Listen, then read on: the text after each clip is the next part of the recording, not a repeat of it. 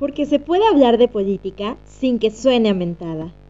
Bienvenido a México Mentadas, un espacio libre de fanatismos pero lleno de amor por México, conducido por Jair Zamudio Aguirre y Luis Rodríguez Alemán.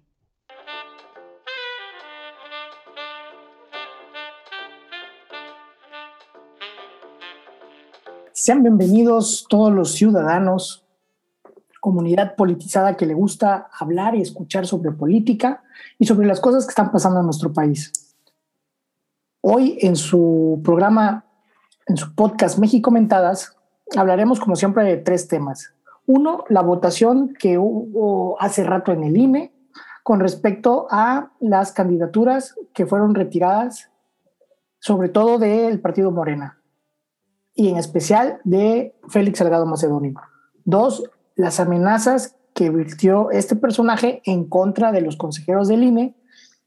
Y por último, la ley de ciberseguridad y lo que está pasando como algo que podría considerarse una nueva afrenta a la libertad de expresión.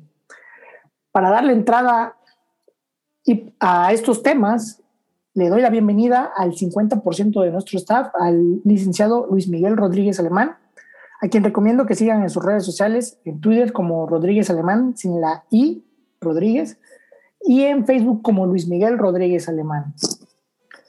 ¿Qué tal, brother?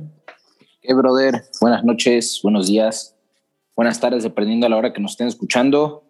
Bienvenidos como cada semana a su podcast libre, libertario y liberador.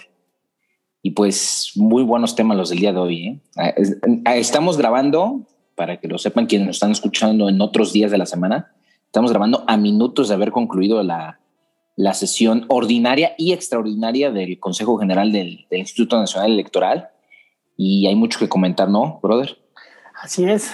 Eh, hoy, como lo marcó la, el tribunal, que le dio solamente 48 horas al INE para determinar las sanciones individualizadas para estos personajes que, a los cuales se les había retirado su, su candidatura por no haber presentado el reporte de gastos de campaña, en los cuales el tribunal acepta que el INE había este, decidido bien, pero le pedía que, que, fuera particularizando cada uno de los de los de las situaciones con cada uno de los este que, que habían sido aspirantes, ¿no?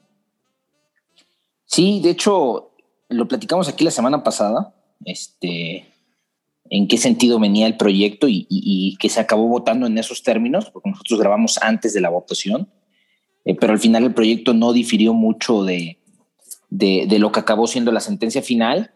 Y es relevante retomar rápido antes de hablar del tema de la votación del INE o de, la sesión de lo que se votó, que el INE confirmó en el, perdón, el tribunal confirmó en su sentencia tres puntos importantísimos eh, que ya había, que ya había este, identificado el INE.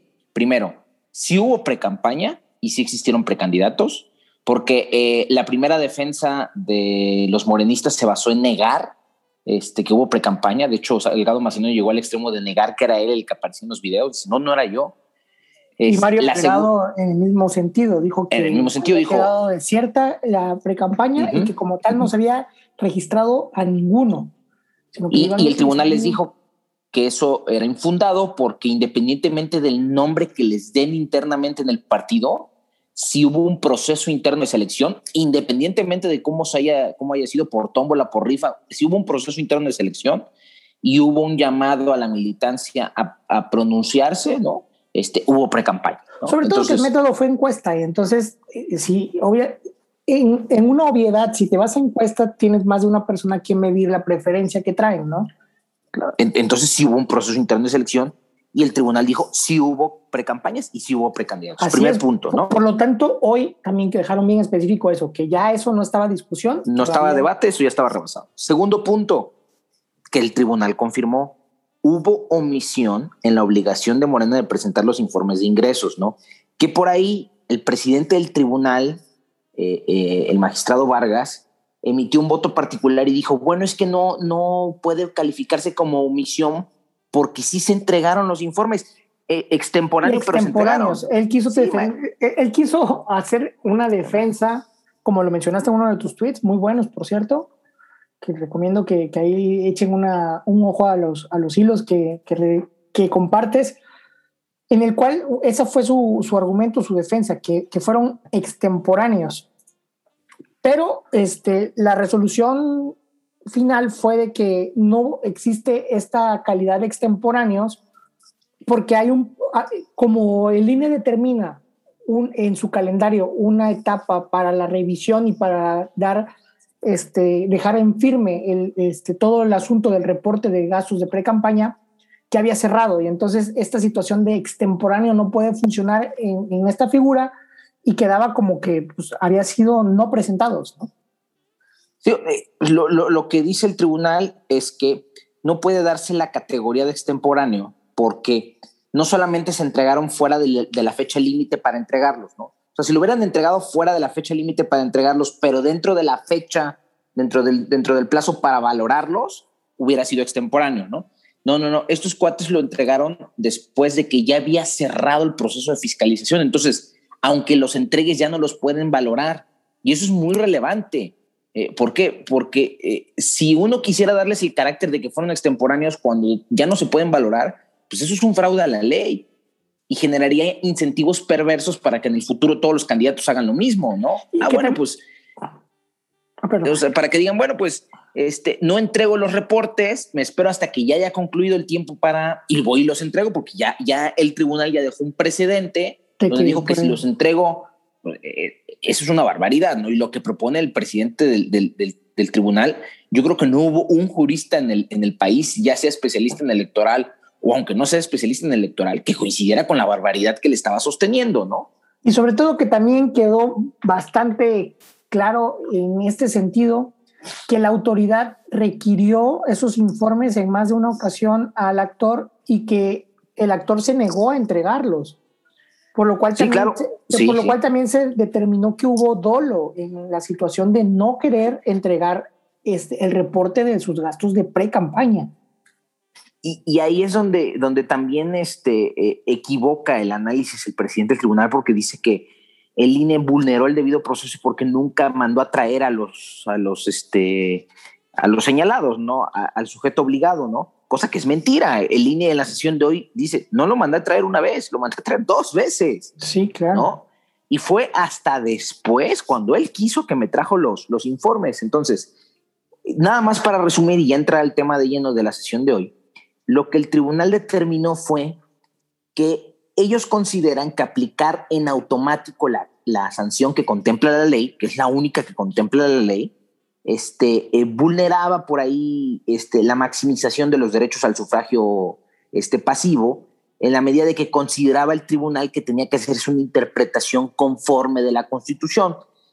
Para no entrar en tecnicismos y que, y que nuestra audiencia entienda qué es la interpretación conforme, interpretación conforme no es otra cosa que cuando una norma puede generar este, eh, una cierta restricción de derechos, eh, es obligación de los operadores jurídicos incorporar en la interpretación de, esta, de esa norma otros artículos que puedan armonizadamente generar un mayor grado de satisfacción, ¿no? Que beneficie, la mayor, este, el mayor beneficio. Beneficio para la persona que está inculpada.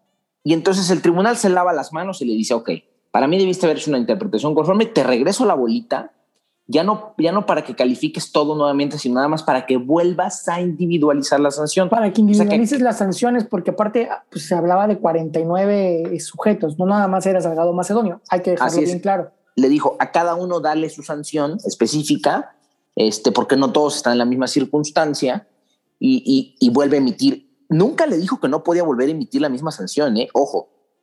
De hecho, en una parte de la sentencia, el tribunal le dice, si vas a volver a emitir la misma sanción, nada más lo que tienes que hacer es contemplar un mecanismo de sustitución del candidato, para que el partido no se quede sin candidato, ¿no? Entonces, eh, eso es bien relevante porque por ahí tanto, tanto el presidente del partido de Morenas, este Mario Delgado, como el propio Salgado Macedonio, afirmaban y decían que el tribunal había ordenado este, imponer otra sanción, una sanción diversa a la que no, no es cierto.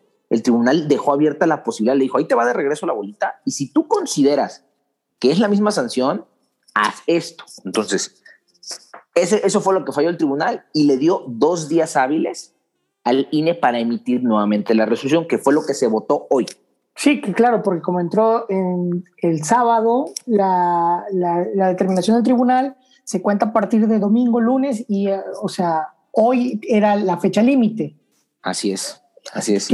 que entra en, tiempo y forma, el, el, INE se, toma su tiempo para poder este, ver cada uno de los consejeros cómo iba a, tener su voto y así es como, como resuelven. Y otra cosa que nosotros comentamos platicando en fin de semana y que me parece eh, relevante comentarlo, es que como autoridad este, electoral que es el INE, pero sobre todo como un carácter administrativo, esta interpretación conforme más que nada recaía si se hubiera dado en el tribunal y no tanto como que lo pudiera aplicar el INE como tal. Por eso yo considero que está muy bien que el INE solamente se vaya sobre la máxima pena o la única pena que existe en la ley sobre esta situación para que quede claro que, que no se va a vulnerar la ley. A ver, ya, ya entrando a materia, que es el tema de la, de la votación de hoy, este, yo me quedo con las intervenciones de, de Carla Humphrey, de la consejera Carla Humphrey, y de la consejera Dania, este, se me fue ahorita su apellido, te lo, te lo confirmo en el sentido de que, por ejemplo, Carla Humphrey retoma criterios de la Suprema Corte. Eh, eh, dice, a ver, la Suprema Corte ya analizó la constitucionalidad de este artículo 229. La Suprema Corte ya se pronunció y dijo que era un artículo constitucional. Y dice algo que es muy relevante para, este, para estos efectos, que la Suprema Corte señaló que lo que contiene el artículo 229 constitucional no es como tal una sanción, o sea, la consecuencia de no presentar... No, eh, perdón, es, el artículo 229 de la ley de partidos políticos.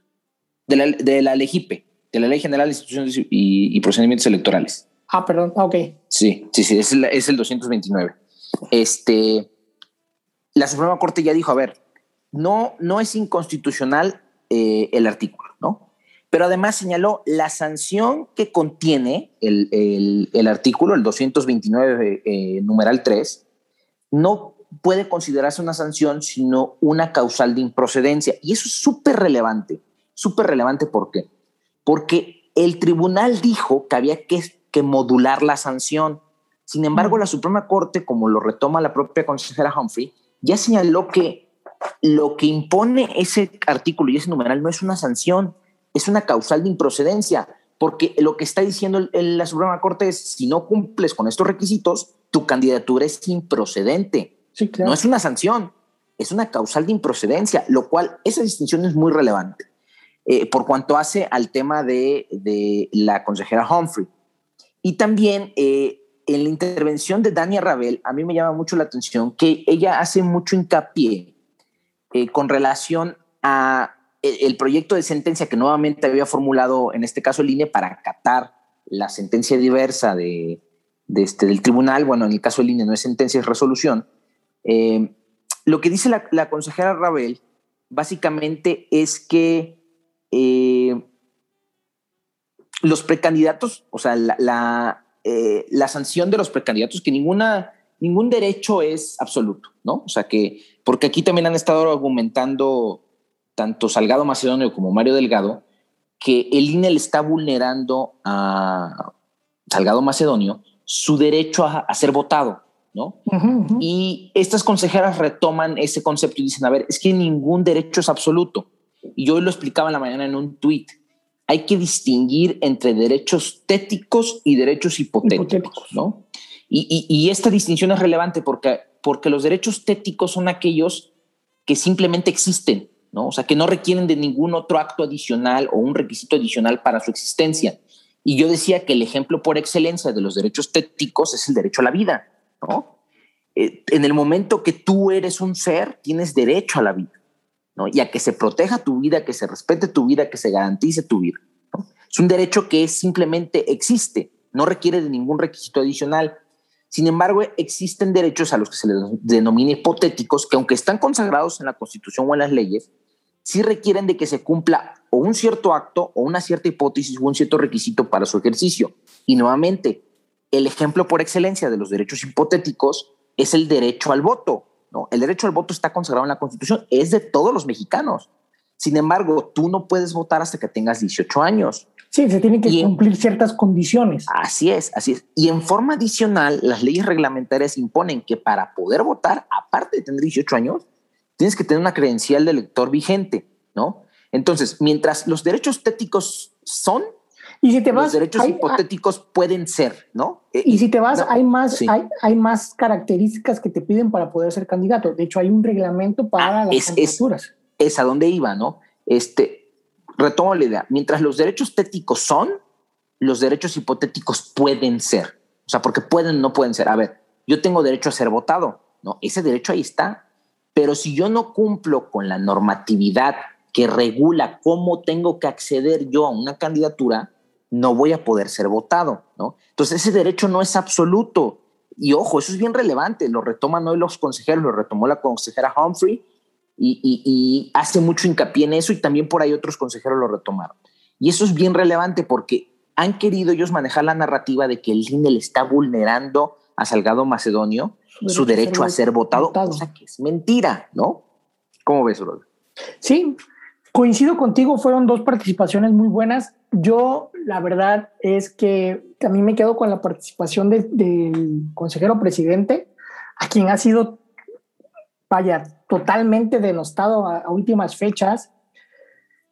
Y él, y él dice, en este sentido específico de que no cumplir con la obligación legal de presentar los informes de precampañas es una falta gravísima para que el legislador haya previsto una pena tan severa como la cancelación del registro de candidaturas. Y yo quiero ahondar en eso porque me parece importante recordar que sí, como ya lo dije el, el, el programa pasado, nuestra legislación, muchas, muchas personas pueden decir que estamos sobre regulados electoralmente. Pero si se da esta sobreregulación o esta regulación tan específica, es por, por toda la desconfianza que puede haber por todas las mañas que se fueron dando en el pasado. Y mucho, en mucho, la ley electoral que está vigente es resultado de las exigencias de los partidos de oposición y más, sobre todo, de los partidos de izquierda. Es más, yo me atrevería casi a asegurar que la legislación que está vigente en este momento fue una exigencia por y para el candidato que en ese entonces estaba, eh, ya había perdido dos veces, que es Andrés Manuel López Obrador. Es decir, ellos conocen perfectamente esta ley que está vigente porque ellos fueron los que lo propusieron. Y hay que irnos al punto específico de, de, la situación que se había dado con respecto al dinero de las campañas o la fiscalización. Hay muchas, muchas, muchas dudas con respecto a eso. Por eso, en la reforma que se da del 2014, le, le meten muchísimo a todo el asunto de, de, la fiscalización, de tal forma que quedan dos órganos para esta situación. La comisión como tal, a donde forman parte algunos consejeros y votan, y la unidad de, de, fiscalización, la unidad técnica, que son los que hacen toda esta chamba. ¿Por qué? Porque había muchas dudas en un país como México sobre cuánto dinero se usa en una campaña y sobre todo, aparte de cuánto dinero y que se había asegurado que, que el dinero había sido relevante para la elección del 2012, de dónde viene ese dinero y cómo lo manejan y la triangulación que había y por lo de las tarjetas de Soriana y todo ese rollo. Ellos pidieron todo este asunto, ellos conocían perfectamente bien lo de la fiscalización. Entonces, no respetar el espíritu de la ley y lo importante que es vigilar el dinero que llega a una campaña, pues es algo que, que, no, que no puede suceder porque se presta para muchas cosas y votar en contra de lo que se votó hoy y permitir que se dé una sanción menor con respecto a, a no entregar un reporte de gastos de campaña sería abrir un espacio enorme para que otros lo hicieran y que causaría graves, gravísimos problemas a algo que se le metió con mucha exigencia por la importancia que tiene, que es el uso del dinero en este, campañas políticas. Y ahora, brother, eh, no sé si, si viste eh, cuál era la sanción que proponían los consejeros eh, que estaban a favor de, de, regresarle la candidatura a Salgado Macedonio. Una multa, porque era... Una, multa, una multa que era el 200% de la cantidad que el INE identificó, ¿no?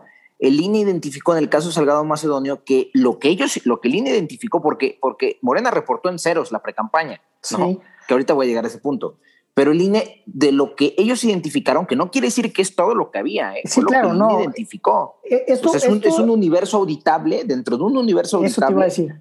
El INE tomó una fraccioncita y dijo, a ver, de esto que yo identifiqué, lo calculo aproximadamente en 19 mil pesos. Sí, Entonces, eso, los eso fue un ejercicio de, de auditoría, de auditoría, nada más. Sí, y como tal, llegaron a una determinación de 19.800, redondeando 20 mil pesos. No, 20 mil pesos. Entonces, los consejeros que estaban a favor de regresarle la candidatura a Salgado Macedonio decían que tenía que ser el 200% de esa cantidad, o sea, 40 mil pesos.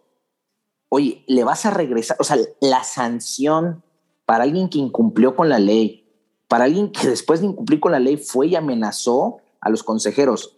Y su sanción va a ser... el siguiente tema. Bueno, pero y su sanción va a ser 40 mil pesos. Y ahí es donde yo, en uno de los tweets que, redactaba esta semana hablaba sobre el efecto disuasivo y varios consejeros lo retomaron. El objetivo de plasmarse en la reforma del 2014, una sanción de este tipo, es precisamente para disuadir en el futuro a que los precandidatos quisieran hacer la misma trampa, ¿no? Y lo que tú dices es importantísimo. La rendición de cuentas, tanto en la pre-campaña como en la pre-campaña, como en la campaña, es una exigencia de la izquierda ¿Por qué? Porque tenemos los antecedentes del Pemex Gate, tenemos los antecedentes de los amigos de Fox, tenemos los antecedentes de los de, los, de Monex, ¿no? De las tarjetas de, muchas, Sí, de muchos esquemas de introducción de dinero lícito o ilícito, este, pero no fiscalizado dentro de las campañas. Y entonces la izquierda durante muchos años pugnó de que hubiera una sanción severa en contra de quien no reportara sus gastos. Y ahora que les toca a ellos cumplir con la ley, no lo hacen y se quejan de la sanción que ellos mismos pidieron que existiera. Es que, a ver, ante cada situación que se iba dando en una campaña, se iba haciendo una reglamentación o una ley. Por eso mismo se retiró la posibilidad de que los candidatos y partidos compraran tiempo este, para poder este, meter su publicidad. Y entonces el Estado es el único que tiene tiempo para este, partidos políticos y él se los da con base a algo que está totalmente reglamentado en la Constitución y que toma el 30% de forma igual y el 70% dependiendo de la votación que recibe. Por todas estas situaciones que tú mencionas también de dinero lícito o ilícito que se metió en campañas y que rompían con la equidad que debía haber en la contienda, es que se da toda esta situación de fiscalización que todo el mundo aplaudió. Ese es el punto todas estas situaciones fueron para que de una u otra forma dieran una mayor equidad a todos los actores, para que nadie pueda usar más dinero que otro, para que nadie tenga más tiempo de publicidad que otros.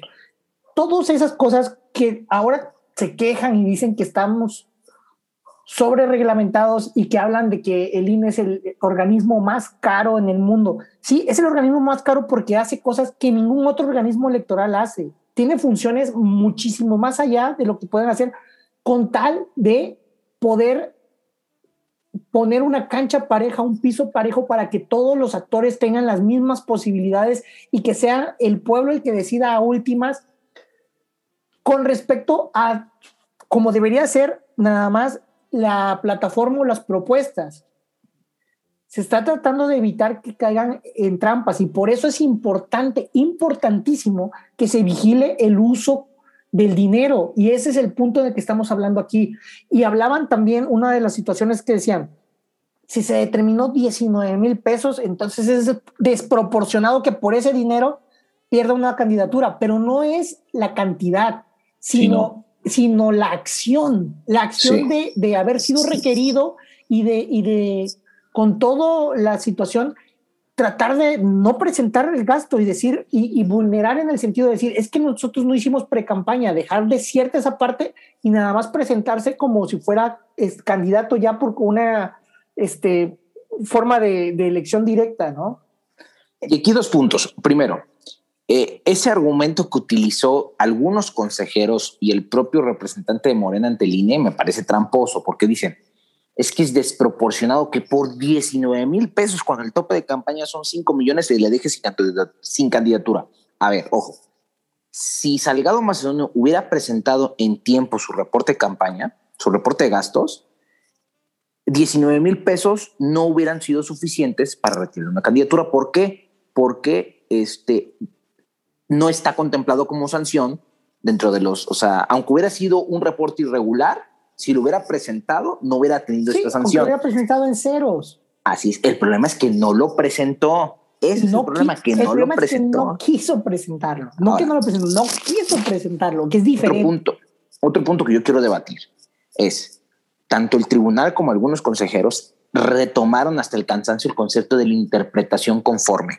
Y a mí me encantó que eh, estas dos consejeras que yo te mencionaba retomaron ese concepto y dijeron, a ver, una interpretación conforme también tiene que hacerse con base en un, en un análisis, una ponderación, ¿no? Claro. Una ponderación no es otra cosa que cuando hay dos derechos en conflicto, se tiene que hacer un examen eh, con valores objetivos, por decirlo así, de cuál de esos dos derechos en conflicto tiene que subsistir, ¿no? O tiene que prevalecer sobre el otro. En este caso estamos hablando de dos, de los dos que están en conflicto serían el derecho de Salgado Macedonio a ser votado, o sea, el derecho al sufragio pasivo, y el derecho de los mexicanos a fiscalizar las campañas, ¿no? Entonces, uno es un derecho individual, el de Salgado Macedonio a ser votado, el otro es un derecho colectivo, e, el interés que tenemos todos los mexicanos en que haya una contienda equitativa, revisada y fiscalizada. Entonces, estas dos consejeras dicen, ok, hacemos la interpretación conforme bajo ese test de ponderación y tiene que subsistir el derecho que tienen los mexicanos a que sus candidatos y sus campañas sean fiscalizadas y revisadas por encima del derecho individual de Salgado Macedonio a ser candidato. Sí, porque recordemos que uno de los principios del INE es de máxima publicidad y entonces en ese sentido tenemos que saber lo más posible en cada uno de los procesos y es el derecho de cada uno de los mexicanos a saber de dónde sale el dinero que se están metiendo en las campañas, cuánto es y de dónde sale. Pero también quiero mencionar esto, ahorita que mencionas ese punto, en que uno de los consejeros quiso llevarlo más allá y dijo que no solamente era el derecho de, Salgado Macedonio ah, a ser votado, sino Fue que... El consejero Espadas, ¿no? Sí, Upkeep, este, Espadas Ancona, sino que era el derecho de los guerrerenses a votar, porque él, hablando de una situación hipotética o incierta, dice que como Salgado Macedonio era puntero en las elecciones, entonces se está vulnerando el derecho de votar de los guerrerenses. Y con respecto a eso, eh, te digo, o sea, yo considero que ese argumento también es falaz en el sentido de que estás hablando sobre algo que no, no podemos determinar, que es totalmente incierto y es una forma en tratar de, pues, de apoyar a, este candidato y hacerlo ver como, como que el pueblo lo está pidiendo.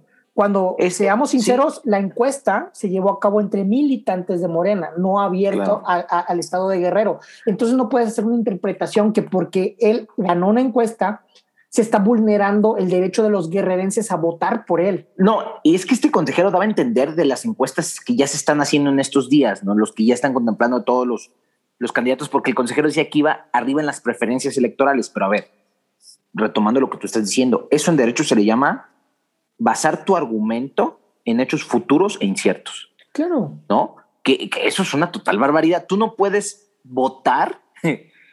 o sea, tú no puedes decir, ah, bueno, no lo voy a sancionar porque como él puede ganar, pues no lo sanciono. No, hombre. O sea, imagínate, imagínate nada más que tú te pusieras como órgano electoral a, darle ciertas canonjías o ciertas preferencias al que va arriba en las encuestas. Ah, entonces, si yo voy abajo en las encuestas, ¿a mí sí me vas a sancionar? Exacto. así de absurdo es eh, eh, eh, el, argumento. Sí, porque es vulnerar el principio de equidad. No vas a dar el mismo trato entonces al primer lugar que al que va en último, pues no. Tienes que tratar a todos los actores igual. Para ir terminando ese tema, a mí me llama mucho la atención que la defensa de Morena pasó primero de negar que había candidaturas. Luego dijeron que era desproporcionada la falta. Y ahorita aplicaron el concepto, bueno, es que es muy poquito dinero, ¿no? O sea, al, final, al final ellos mismos se fueron contradiciendo, ¿no? Entonces, eh, para que nuestra amable audiencia, si no lo saben, muy probablemente al momento que están escuchando este podcast ya lo sepan, va a ser noticia, pero el Consejo General del INE votó, tanto en el caso de Morón, este, de, Michoacán, como en el caso de Guerrero, este, con Salgado Macedonio, con seis votos a favor, cinco en contra. De forma diferenciada, lo que, lo que también eh, habla de la polarización que hay no solamente en la sociedad, sino en estos órganos con respecto a la situación que está pasando en este momento en México, ¿no? 6-5, eh, cerradísimo.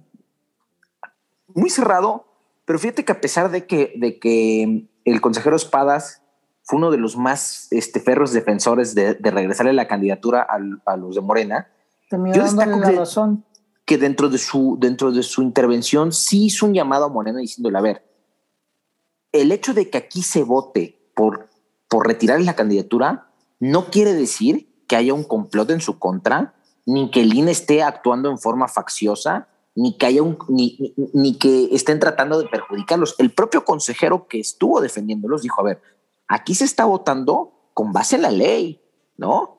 Quienes difirieron del, proyecto del INE no es porque estuvieran considerando que el INE estaba fallando en contra de la ley, sino porque ellos están haciendo una interpretación distinta de la ley. Y eso es relevante. A ver, el INE falló conforme a la ley, y yo lo decía apenas. Eh, el, único, el único defecto que le encontró el tribunal a la resolución del INE fue que falló conforme estricto derecho. O sea, ¿a ti te parece ilegal que alguien tome una determinación conforme estricto derecho? No, y es, lo pues Que, y es lo que comentábamos. Aparte, el INE no tiene mucha cancha para hacer otra cosa, porque el INE, y si lo tomamos como una autoridad administrativa, no puede hacer una interpretación conforme. y, es que eso queda en la cancha del tribunal. Y, y, también en todo esto, como mencionaba, de toda la sobreregulación o la regulación tan estricta que hay, da la posibilidad de que todas las decisiones del INE puedan ser este, defendidas o atacadas.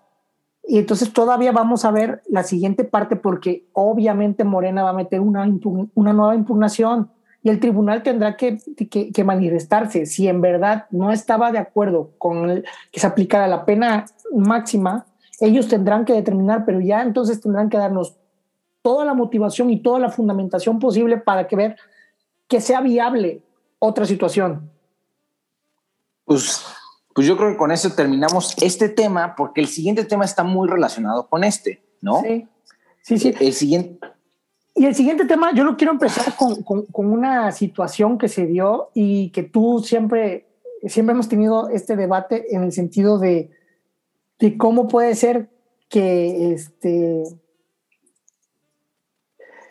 que desde presidencia se mantenga una, una, narrativa y demás, y yo siempre defiendo que ellos son muy buenos para comunicar las cosas, siempre te lo he dicho, aunque tú, aunque tú difieres. Y en esta forma que te, que, te menciono, que son muy buenos para comunicar las cosas, hoy se dio una situación que cuando se enteraron los manifestantes que estaban afuera del INE acompañando a Félix Legado Macedonio de en qué sentido iba el proyecto que iban a votar, ellos llaman la atención a, todos en, las arengas que hacían de que había sido este, este rollo de que les habían detectado el gasto de 19.800 pesos, redondeando a 20.000. Y él empieza a decir en, en, este rollo de que por ese dinero se lo iban a quitar y que si eso era así de fácil, que lo ayudaran para pagar la multa.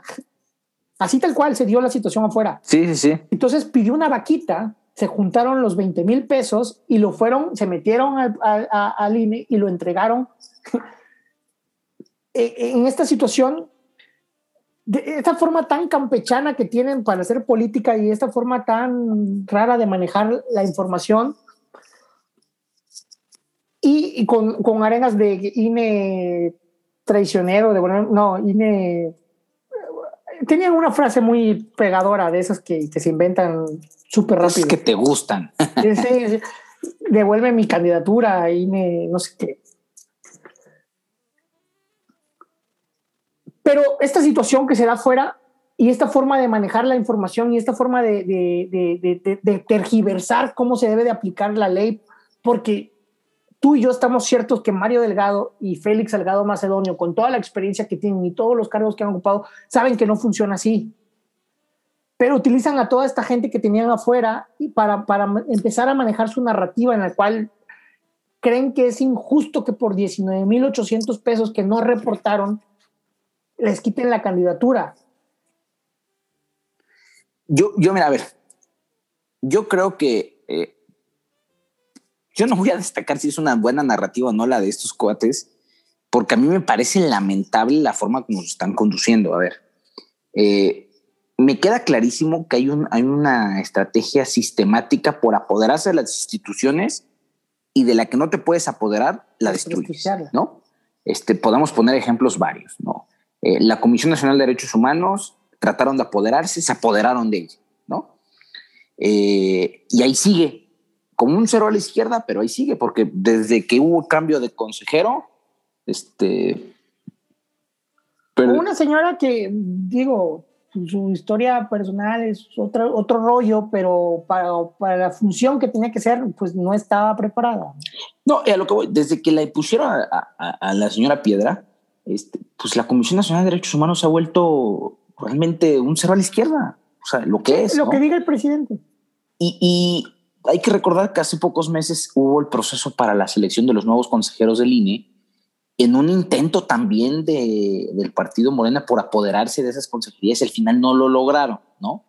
Eh, yo, yo creo que no. Y, creo que la muestra de que no es que eh, una de las que impulsó este nuevo proceso, no quiero decir que impulsó Morena, pero una de las consejeras que impulsó este nuevo proceso, que es Carla Humphrey, este, eh, hizo hoy una de las intervenciones para mí más notables y más destacadas. ¿no? Sí, pero ella también, eh, su carrera como en el derecho electoral le da para, este, para que no podrían negarle este, la consejería, ¿no? Pero los demás, pues fueron votos que Sí, sí, claro. los demás que llegaron sí son votos para Morena y se da esta situación de, de, una votación muy cerrada, ¿no? Y se notó, o sea, los que metieron a excepción de Humphrey este, fueron votos a favor de Morena. Ella creo tiene historia, empezó desde el IFE, fue de los que estuvieron este, con José Woldemer, de hecho empezó su carrera junto con el consejero Ciro Murayama, o sea, ya trae una carrera este, en, en, en todo este rollo electoral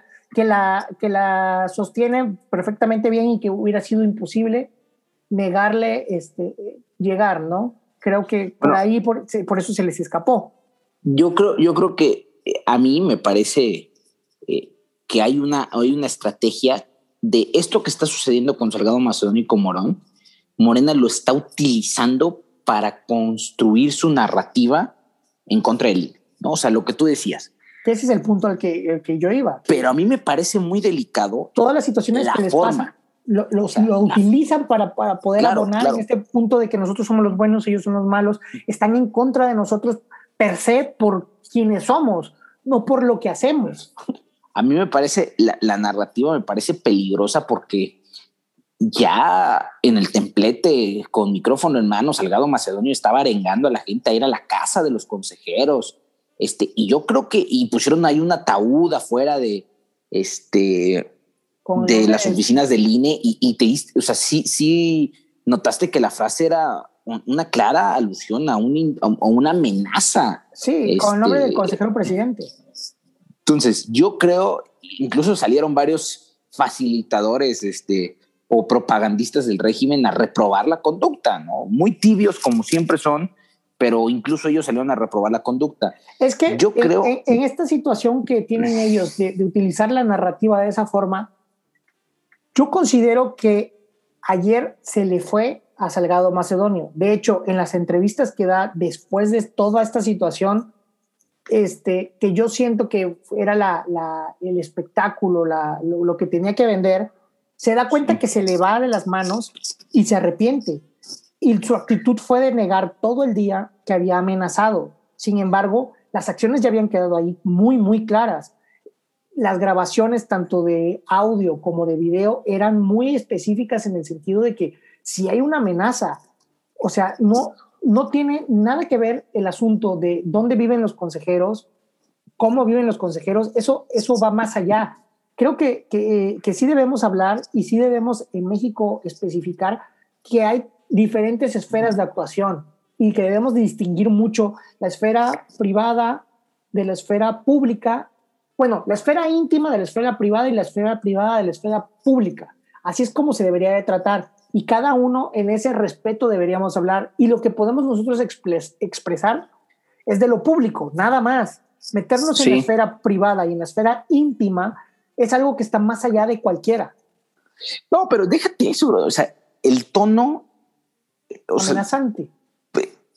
digo, fue algo muy similar a lo que, a lo que acabó detonando eh, situaciones muy delicadas en Estados Unidos durante la elección de, eh, bueno, ya, ya posterior a la elección, cuando se estaba haciendo este, esta validación en el Capitolio, si recuerdas, ¿no? Cuando Trump arenga a la gente a ir al Capitolio a, este, a exigir que se respete la... y desató una situación que acabó hasta en cinco muertos, ¿no? Entonces, ¿qué necesidad? ¿Qué necesidad sí? Y que ya nos queda claro que las instituciones son muy fuertes porque las instituciones americanas prevalecieron más allá de todo lo que Trump en su momento acuñó como poder, ¿no? Y, y fíjate, yo, yo hago mucho el símil de esa situación porque igual que lo que sucedió allá, eh, muchos, muchos miembros del partido de Trump salieron o a deslindarse, ¿no? O a lavarse las manos, pero también hubo muchos otros que en lugar de hacerlo lo respaldaron. Y aquí está sucediendo lo mismo, porque uno esperaría que después de esas declaraciones tan delicadas de Salgado Macedonio, el día siguiente el presidente hubiera salido con un llamado frontal y sabes qué, independientemente de que no estamos conformes con la decisión del INE, se tiene que respetar a la autoridad, pero no, el presidente hoy sale y, le da por su lado a Salgado Macedonio. Entonces, es muy delicado porque, no solo, mandas... no solo le da por su lado y también tenemos que decirlo, entre las cosas que mencionó, que también se puede tomar como una amenaza, porque dijo que estaban en contra de Salgado Macedonio, ok, vendiendo también esa narrativa de que, de que más allá de lo que hiciera Salgado Macedonio es porque es Salgado Macedonio. Sí, sí, sí. Pero más allá de eso, y a mí lo que me llama más la atención de, de las expresiones que se dieron en la mañanera es de que habla de que pase lo que pase después de la elección, va a ser una reforma al INE, en la cual lo va a, hacer más pequeño. Sí. Porque es uno de los organismos más caros y que gasta mucho. Uno. Y dos, porque dice que el, consejo es muy grande, con 11 consejeros. Claro, yo siento que 11 consejeros son muy difíciles de, de manejar, ¿no? Claro. Entonces, eso es a mí lo que más resalto de, las expresiones del presidente, que también es una amenaza en el sentido de, como no van en el sentido que yo quiero, la verdad lo que quiero es reformarlos, achicarlos o desaparecerlos. Lo que te digo, o sea, institución que no logran capturar, la quieren desaparecer. O sea, es claro, es evidente que este régimen puede llamarse de muchas formas, pero democrático no. No hay un afán democrático en este régimen y creo que, el presidente sabe que la elección que viene la va a tener complicada. No sé si vaya a alcanzar a la oposición para ganarle al presidente, pero sí creo que en el cálculo político de su war room electoral existe una, una certeza de que para el 2024, si hoy está complicada la elección para Morena, en el 2024 en el 2024 va a estar imposible para ellos. Entonces ellos quieren desde ahorita buscar la manera de apoderarse del árbitro para tratar de dar la pelea en el 2024 que ellos saben que la van a tener muy difícil. Y es que yo te preguntaría, ¿cuánto es caro? O sea, ¿cuánto, sería caro para decir que el INE le sale caro al país, tomando en cuenta todas las funciones que tiene, que lo que te decía, y sobre todo una fundamental que debería de compartir con, con, la Secretaría de Educación, pero no es así, la formación de ciudadanía. El INE tiene, eh, en ese sentido, la Rectoría de la Educación para formar ciudadanía, cultura política, algo de lo que la verdad harían falta muchísimos más recursos para que pudiera ser como debe ser en este país. Es algo de lo que adolecemos muchísimo y es algo que si se diera más, cambiaría la situación en la que estamos en este momento. Mira, el, el presidente dice que sale caro el INE. Sin embargo, nada más para poner en proporción eh, qué tan caro nos sale el INE con respecto a otras cosas en las que gastamos como mexicanos. Por ahí veía yo un dato que andaba circulando, un dato sustentado en, en datos reales, de que el INE nos cuesta, bueno, más bien, las pérdidas que tuvo Comisión Federal de Electricidad el año pasado son 200% el presupuesto del INE. O sea, nada más las pérdidas que tuvo Comisión Federal de Electricidad. Entonces, si a mí me pones a elegir, ¿no? Entre qué prefiero seguirle metiendo dinero a esas empresas que nos están costando un dineral, como Pemex y Comisión Federal de Electricidad, por malos manejos, o pagar nuestra democracia, que para mí el, costo de la democracia es incalculable, ¿no? Porque además otra cosa, otra cosa, a ver, dentro del presupuesto del INE están las prerrogativas que le dan a los partidos. Oye, ¿quieres reducir la carga presupuestal que te genera el INE, reduce las prerrogativas de los partidos, ¿no? O sea, las cosas como son. Que también para, para entregar las prerrogativas de los partidos es una fórmula este, específica que está en la, en la, Constitución que habla de eh, cantidad de, ciudadanos con posibilidad de votar por UMAS y dividido entre todos y demás. Claro, pero es a lo que yo voy a ver. Si tú lo que quieres es reducir la carga presupuestal empieza por los partidos, no por el órgano. Sí, pero es que te digo, porque ¿de qué otra forma determinarías cuánto se le da a los No, no, yo entiendo, yo entiendo, o sea, entiendo tu punto de que, de que tiene una razón de ser, ¿no? El presupuesto se le haciendo a los partidos, pero eh, también hay que tomar en cuenta, por ejemplo... Que es otra de las tantas falacias que se mencionan, porque dicen, es que debería haber menos partidos porque así les va a tocar menos dinero. No, el dinero que se les da va a ser siempre el mismo, porque es por el número de este, ciudadanos que, que, tienen derecho a votar por UMAS, que es una, es una unidad de medida que se, que se acaba de, de poner este, en uso. Pero entre menos partidos haya, les va a tocar más dinero a esos partidos. Entonces, entre más partidos hay, es la mayor posibilidad de que haya mayor representación de todos los estratos de la sociedad. Eso es lo que debe entender la gente. Hay ciertas falacias que se repiten y se repiten y se repiten. Pero si no fuera así de, los ciudadanos que hay por UMAS, ¿qué otra posibilidad o qué otra forma propondrían? Pero a ver, si hubiera, si hubiera la necesidad de recortar presupuesto, yo prefiero que se lo recorten a los partidos y que busquen con menos dinero hacer lo que hacen, ¿no?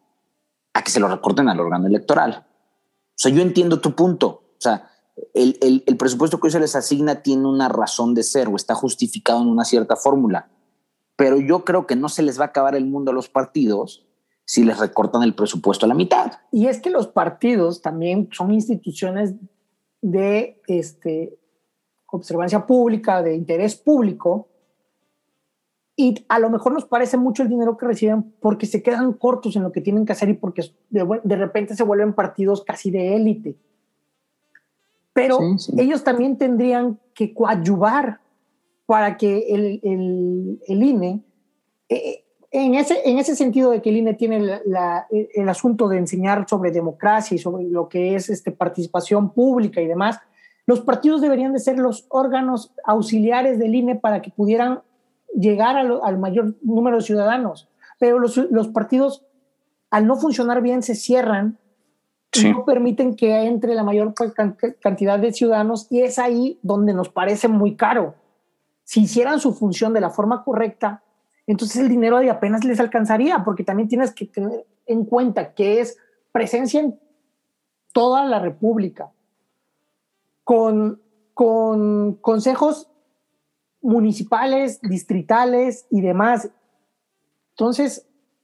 No, no, yo, o sea, a ver, yo creo, yo creo que independientemente de todo, sí, el presupuesto que reciben, desde mi punto de vista, y más este, que tú y yo hemos tenido cierta experiencia partidista, yo creo que es es excesivo. Creo que sí pudieran funcionar con menos, ¿no? O sea, creo que hay muchos gastos que, que pueden recortarse en los partidos. Además, la forma de hacer campañas ya no es igual que antes. O sea, ya cada vez menos, vemos menos campaña en tierra, lo cual hace que se reduzcan costos operativos de los partidos.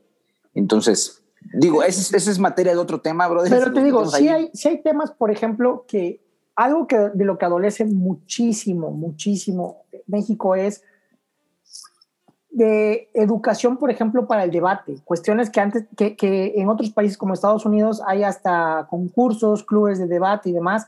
Aquí no se sabe debatir, ni siquiera hemos visto muy pocos este, debates presidenciales, pero ni siquiera esos debates presidenciales tienen la altura que deberían de tener. Y, por ejemplo, eso es lo que deberían estar haciendo los partidos políticos. Y en cursos y demás deberían estar este, metiéndole mucho dinero, investigación con respecto a democracia, que no tampoco se hace. O sea, si es mucho dinero, sí, porque no se utiliza en lo que se debe utilizar. Si se utilizara en lo que se debería utilizar y, y viéramos un beneficio social, se quedaría corto.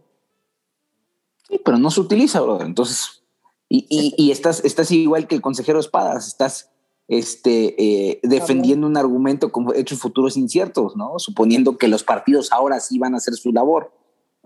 Pero yo, yo creo que, que para no alargarnos más con este tema, este, retomando las amenazas eh, que se hicieron al órgano electoral, yo concluiría diciendo que me parece preocupante si el tribunal acaba de revolviendo la candidatura a Salgado Macedonio, yo esperaría que los guerrerenses no le otorguen su voto a una persona que amenazó con cancelar las elecciones si, no era, si él no era candidato y que no le otorguen su voto a un personaje que amenazó al órgano electoral y que amenazó a los consejeros, o sea, un tipo así que hoy no tiene el poder, porque hoy no tiene el poder, está cobijado por el poder, pero él hoy no tiene el poder.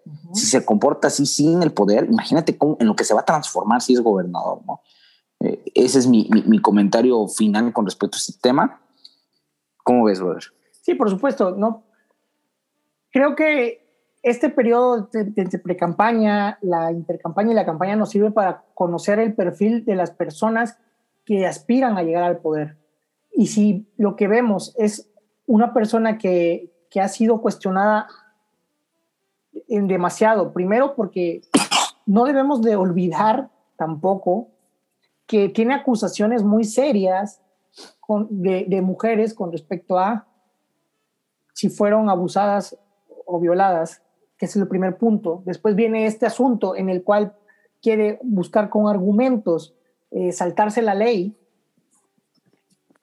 Pues bueno, ya va demostrando cómo sería eh, su actuar si llegara a cumplirse su, su sueño de ser gobernador de su estado, ¿no? Entonces, más allá de lo que pase, la, gente, los ciudadanos, tenemos que ver este tipo de actitudes para poder calificar si un político como él, que tiene tanta carrera y, que ha ocupado tantos puestos, en verdad deberían seguir vigentes, ¿no? Pues yo creo que con ese tema concluimos, pasamos al siguiente. ¿Cómo ves, brother? Adelante. El último tema es el... La iniciativa que presentó la senadora Jesús Lucía Trasviña, su último apellido me cuesta mucho, con relación a un proyecto de decreto con el que ella busca expedir una nueva ley que se llamaría Ley General de Ciberseguridad y aparte derogaría ciertas disposiciones del Código Penal Federal. Ahora, ¿por qué este tema es noticia o por qué se ha vuelto noticia en los últimos días?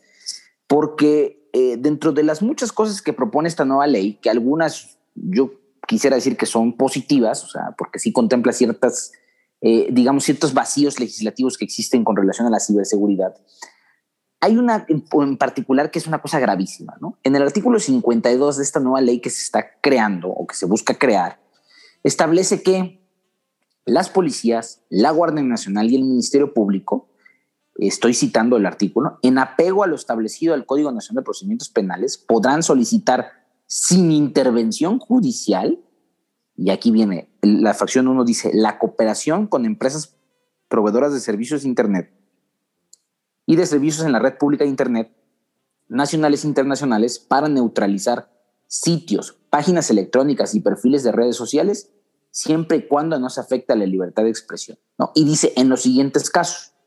Y la fracción E, el inciso E de, esa, de ese artículo dice, cuando se dañe la imagen pública y la reputación de una persona. Ahora, ¿por qué esto es gravísimo? Punto número uno. Porque están dándoles facultades al MP, a la policía y a la Guardia Nacional para que vayan y cancelen o le soliciten a las empresas proveedoras de servicios de Internet que cancelen páginas de Internet, perfiles de redes sociales, sin intervención judicial. Y esto es gravísimo. La Suprema Corte de Justicia de la Nación ha señalado que la restricción del flujo de Internet en cualquiera de sus modalidades solamente opera en casos excepcionales y solamente opera con intervención judicial, ¿no? ¿Por qué? Porque un tribunal el que determine estas Claro, yo hacía un tuit sobre esta ley y varias personas me trataron de debatir diciendo, bueno, pero es que el artículo dice que siempre que no se afecta la libertad de expresión, ok, ¿y quién va a determinar si se afecta o no la libertad de expresión? ¿El propio MP? ¿La propia Guardia Nacional? O sea, ellos van a ser juez y parte. Pues obviamente no. Precisamente por eso se requiere de un tercero imparcial, que en este caso es una autoridad judicial, a la que tú como MP vas y le dices, oye, necesito que canceles esta página porque se configura tal delito, y entonces el juez valora si esa solicitud se encuentra pegada a derecho y no vulnera derechos fundamentales, ¿no? A, mí me parece esta situación un segundo intento porque la propuesta del senador Monreal no, no prosperó. Y entonces le buscaron otra forma, pero viene siendo en el fondo la misma intención. O sí, sí, sí. No, claro, es, o sea, e, e, ellos están buscando, yo lo que advierto es que están buscándole como varias, varias vías para generar un control estatal de las redes sociales. evidentemente, el partido en el poder y el propio presidente saben que esos espacios de libertad de expresión ya los perdieron. ¿no? Eh, en la gran mayoría de las redes sociales, el debate público ya es adverso al presidente y a su partido. Y entonces sí se advierte como un intento muy similar al régimen chino o, este, o al régimen ruso de tener un control estatal de las redes sociales para de alguna otra manera inferir, este, como, se, como se hace en los medios tradicionales, en el ánimo popular, ¿no? Y ahora, como no lo pudieron hacer directamente a través de la propuesta que estaba buscando Monreal, que él mismo desistió de su intento ante la, la cantidad de críticas que le vivieron. Ahora, enmascarado en esta ley que tiene ciertas cosas que son positivas, reitero, así como escondido en esta ley, la letra chiquita está este punto, ¿no? Y, y ojo, yo en el tuit que hacía mención de, este, de esta propuesta, relataba una gran este, cantidad de sentencias de la Suprema Corte de Justicia de la Nación que se han pronunciado en el sentido de la restricción del flujo de Internet o, de neutralizar páginas este, de Internet. Y la Suprema Corte ha coincidido que solamente opera en los casos de delitos que, que tengan una categoría de, de orden penal eh, a nivel internacional. Por ejemplo, la Suprema Corte dice cuando se presenta el delito de pornografía infantil, ¿no? Claro. Eh, es una de las causales donde hay una obligación del Estado de cancelar esas páginas, ¿no? Porque es algo que está regulado a nivel internacional como una conducta ilegal. Pero a ver, que te quieran cancelar una página porque estás dañando la imagen de una institución. Oye, aclárame una duda. Sí. E, esta, esta ley de ciberseguridad tiene que ver también, o esa parte, lo de la creación del Padrón Nacional de Usuarios de Telefonía Móvil. No, esa parte, ese es otro, ese es otro rollo que ojalá lo pudiéramos platicar en el siguiente programa. Ok, pero se relaciona totalmente, ¿no? Claro, claro, claro. De hecho, de hecho, tiene el mismo fin. O sea, al final, de hecho, la misma, la misma senadora Trasviña hoy hizo una declaración lamentable para justificar esta ley y dice es que allá afuera hay mucha gente que desinforma con su celular con y con esta ley, exacto. con esta ley vamos a tener la posibilidad de saber quién está detrás de ese celular. Ah, o sea, ese es el fin. Lo que quieren es saber quién nos está criticando. Eso es gravísimo. O sea, y que van a pasar con todas las granjas de bot que, oye, y que se atrevan a y que se atrevan a decirlo así abiertamente ese es otro rollo y yo creo que en el programa que viene valdría la pena retomar ese... ese sí, porque me llama la atención lo, lo, relacionado que están, son dos cuestiones que pasan en el Senado de la República. Claro. Y, que llevan eh, como fin último un control muy, muy este, específico de lo que va a pasar en las redes sociales y lo que está pasando este, Mira. los usuarios de, de, de, de, esta forma de manifestar sus ideas en, en, en redes, ¿no? En el tema del padrón creo que se mediatizó muy tarde, creo que para cuando los ciudadanos nos dimos cuenta de esa reforma que venía, ya estaba prácticamente dentro. Este, en el caso de esta ley de ciberseguridad, creo que sí hizo mucho ruido el fin de semana eh, la iniciativa. Eh, yo esperaría que ese, ese ruido que hizo eche para atrás el intento de, de, Morena de, llevarla hacia adelante, pero evidentemente ellos traen prisa porque saben que el Congreso puede eh, cambiar su configuración a partir del 6 de junio y con la protesta de los nuevos diputados en septiembre. Es que apenas se aprobó ayer, ¿no? La del padrón, pues, la, del padrón se aprobó hoy. Ajá, no, ayer, ah, hoy martes que estamos grabando, sí, sí, perdón. Este, todavía falta que pase a la Cámara de Diputados y ya muchos... Claro, a la revisión. De hecho, ojo, ojo, ojo. En el Senado hubo morenistas que votaron en contra. Hubo morenistas que votaron en contra. O sea, puede ser que en la Cámara de Diputados se trabe, yo lo dudo mucho, pero puede ser que se trabe pero ya muchos colectivos anunciaron que van a estar promoviendo amparos. Yo creo que va a suceder igual que como pasó con la ley esta de, de, la, de la industria eléctrica, que va a quedarse trabada en tribunales.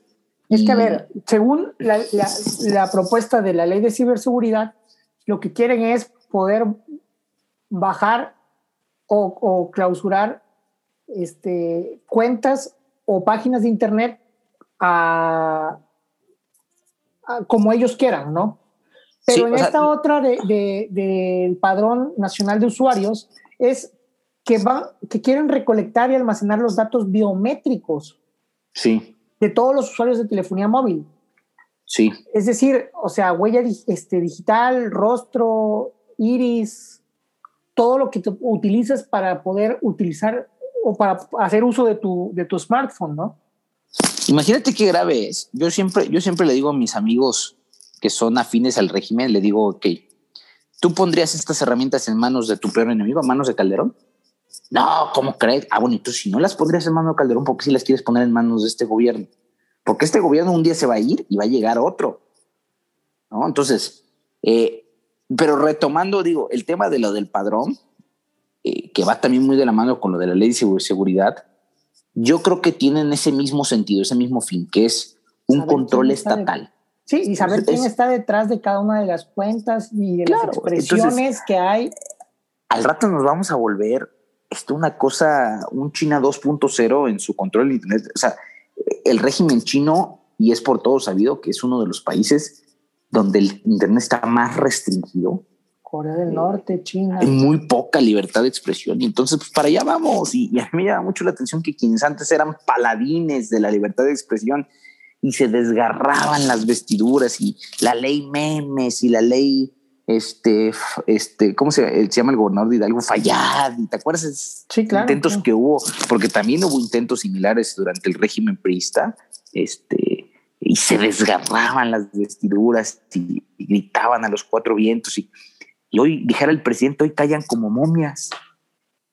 ¿Son? Retomando eh, el, el folclore dialéctico del presidente. Aparte que el control estatal no es algo que, esté muy con, los con el pensamiento liberal ni con el progresismo. O sea, creo que ya quedó rebasadísimo ese concepto de que estos cuates no son liberales, no son progresistas, ¿no? O sea, este, evidentemente son todo lo contrario. Y quieren tener un control estatal férreo. Sí, y, evidente. Es más, más allá de lo que el, gran partido único que hubo en el siglo pasado tuvo. Oye, ni el PRI se atrevió tanto. Entonces, Por eso, que fijo. Yo creo, afortunadamente, yo confío en que las instituciones siguen funcionando y que mm, estas leyes, en caso de prosperar, porque digo, la del padrón todavía no es una realidad y la de seguridad menos, yo estoy seguro que van a ser ordenamientos jurídicos que acabarán en la corte eh, y, eventualmente vendrá una declaratoria general de inconstitucionalidad porque son simplemente bodrios que, que van en contra de cualquier eh, principio jurídico fundamental. ¿no? Pero por eso el fin de este programa siempre es que los que tengan el, a bien escucharnos se enteren de estas situaciones que, como dices, no, no, a veces nos lo pasan de noche o no son tan difundidas para que tengan uno, una visión clara de qué es lo que se está tratando de hacer y dos, que puedan quejarse o que puedan hablar o que puedan buscar las acciones que, que, que tengan que hacer para que podamos detener este tipo de intentos, ¿no? Pues digo, creo que es importante que nos informemos. Eh, ya estamos en esa etapa donde, donde a nuestros legisladores les vale poco nuestra opinión, porque este tema del padrón hizo mucho ruido durante, las, durante estos días previos a la votación y fue totalmente ignorado. O sea, evidentemente estamos viviendo una etapa legislativa donde, donde se está votando a capricho de una persona y creo que es un tema eh, que, que, algún día habremos de analizar en perspectiva histórica, pero sí considero que mientras más ruido hagamos, mientras más ciudadanos, como dices tú, estemos informados de lo que, de lo que contienen las leyes y de las consecuencias que contienen las leyes, porque el fin de semana que, que yo tuiteaba sobre esto, varias personas me escribieron y me dijeron, pues yo no tenía ni idea de que esto existía Exacto, y no tenía ni idea de lo que podía pasar. O sea, porque al final las leyes ahí están y hay que darles una traducción al español común, digo, porque eh, la redacción de las propias leyes a veces son indistinguibles para el ojo este, no entrenado, por decirlo así, y, y, no adviertes de primera mano la, la, gravedad de lo que se está proponiendo, ¿no? Entonces es importante es entre, traducirlas. Entre tanto ruido que hay de repente con las cuestiones públicas, y que la gente también se choca y deja de ponerle atención a las noticias, y que las noticias también depende de qué medio utilices, porque también hay, no hay que generalizar, pero de repente de qué medio este, consideres importante y que te enteres, te va a decir las formas desde su perspectiva. Estas situaciones a veces nos pasan. Uno y dos, de cara a la elección intermedia, donde lo más importante, bueno, hay elecciones importantes a, a nivel local, pero lo más importante es que el cambio completo del Congreso tomar en cuenta que, que, que, debemos escoger lo mejor posible para que sea gente que tenga una idea clara de qué es lo que va a hacer el Congreso y que no proponga leyes que vayan en contra de nosotros mismos y de nuestros derechos. Ese es el punto sí. que quiero resaltar con respecto a esto. Pues ahí queda el tema, brother, para no extendernos más. Yo creo que eh, ya los tres temas que tocamos hoy han estado buenos y, y variaditos y pues a mí no me resta más que eh, con este, con relación a este último tema, pedirles encarecidamente que en el momento que veamos que va a, a, a pasar a votación, hagamos mucho ruido, presionemos a nuestros senadores en cada uno de, de, los estados donde somos cada uno de los que estamos escuchando o están escuchando este podcast. Y, y yo estoy seguro que esa presión ciudadana puede rendir frutos, ¿no? No es garantía, pero al final es, ese es el, el trabajo que nos toca como ciudadanos. ¿Tú cómo ves, brother? Sí, y haciendo, bueno, citando un meme que vi hoy que me pareció bastante bueno es también que de cara a lo que se viene, piensen dónde van a marcar la cruz en su boleta, porque luego nos toca cargar esa misma cruz. Sí. Entonces, entonces es importante que de cara a lo que estamos viendo que está pasando y de cara a la posibilidad de escoger un nuevo representante, tengan bien, bien eh, por quién van a votar y cuál es el objetivo de votar por esa persona. Creo que ha sido agotado todo. Como siempre digo, si les gustó este programa, eh, compártanlo con sus familiares y amigos y con todas aquellas personas que gustan como ustedes de compartir la, las, las opiniones públicas y hablar de política de forma informada y civilizada. Y yo antes de despedirme quisiera también invitarlos a que sigan a, a mi brother en sus redes sociales. En Twitter lo encuentran como arroba Jair-Z Aguirre y en Facebook como Jesús Jair este, Samudio Aguirre. Y pues, brother, buen día, buenas tardes, buenas noches. Yo soy Jair Samudio. Yo soy Luis Rodríguez. Hasta luego. Hasta luego.